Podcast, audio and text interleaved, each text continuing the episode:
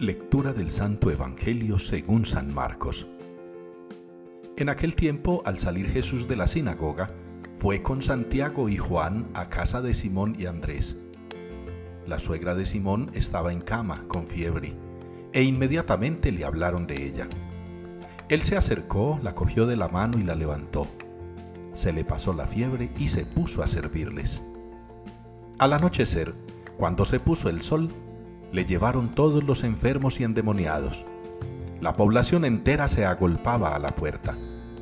Curó a muchos enfermos de diversos males y expulsó muchos demonios. Y como los demonios lo conocían, no les permitía hablar. Se levantó de madrugada, cuando todavía era muy oscuro, se marchó a un lugar solitario y allí se puso a orar. Simón y sus compañeros fueron en su busca y al encontrarlo le dijeron, Todo el mundo te busca. Él les responde, Vámonos a otra parte, a las aldeas cercanas, para predicar también allí, que para eso he salido.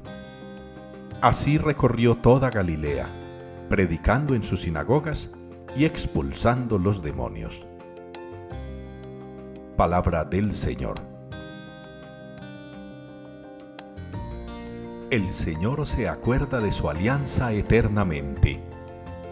Es la respuesta que nos une hoy en la liturgia al Salmo 104. El Señor se acuerda de su alianza eternamente. Esa alianza es la que acabamos de celebrar hace poco con el tiempo de la Navidad. Esa alianza, a mi modo de interpretarlo, se sella también en el momento mismo del bautismo del Señor cuando el Padre expresa desde lo alto y con su voz el beneplácito que siente por el Hijo, y el Espíritu Santo manifiesta su presencia en la forma de una paloma. Está reunida ahí en el Jordán la Santísima Trinidad. Una alianza de amor que son el Padre, el Hijo y el Espíritu Santo.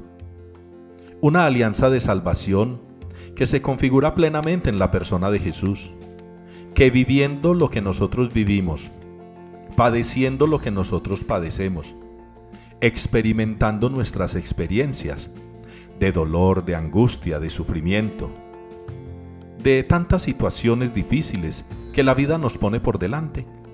El mismo Jesús se mete, digámoslo así, con nosotros.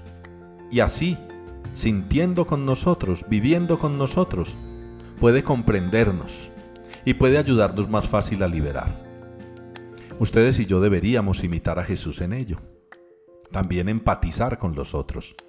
No siempre queremos a todos, no siempre todos nos gustan, no todos siempre nos caen bien.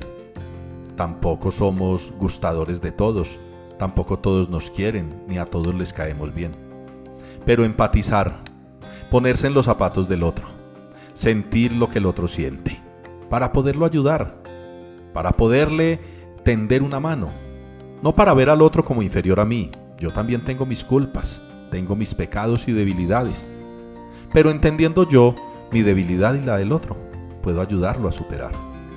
El Señor se acuerda de su alianza eternamente, y por eso esa alianza lo que busca para nosotros es salvación, vida eterna, partiendo de la conversión. Recordemos la alianza del Señor, que es nuestro Dios y nosotros somos su pueblo.